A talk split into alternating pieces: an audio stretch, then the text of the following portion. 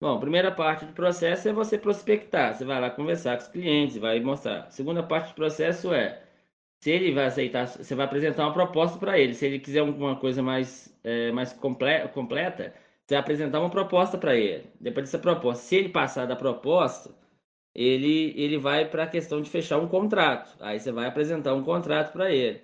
Aí, terceiro ponto lá, no contrato, tem que descrever que você vai falar lá com ele, que ele você não vai abrir os dados dele para pessoas, tem que resguardar os dados da empresa deles, tem que fazer um contrato que, que preze pela, pela forma legal do trabalho. E sem você tirar benefício em cima dele e sem ele tirar benefício em cima de você.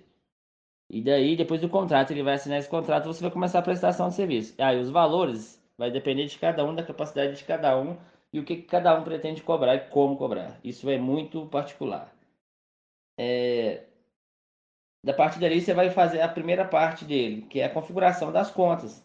Você tem que configurar, você tem que ver como é que tá, o que, que ele tem de estrutura, site, essas coisas. Você tem que ver, você tem que ver.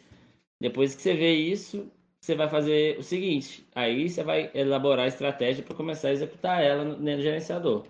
Só que isso aí não é pra você fazer com meses, isso aí precisa fazer com, com prazo de tempo. Você tem que dar um prazo de tempo para ele. Agora, quanto tempo você vai fazer, eu não sei. Não sei. Eu não sei da sua capacidade.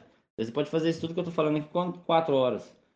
Tem, tem pessoas que eu conheço que faz, tem pessoas que eu conheço que vai fazer isso aqui com um mês, ou quiçá três meses, ou talvez nem vai fazer. Então você tem que, se você colocar um tempo que você acredita que você consegue executar.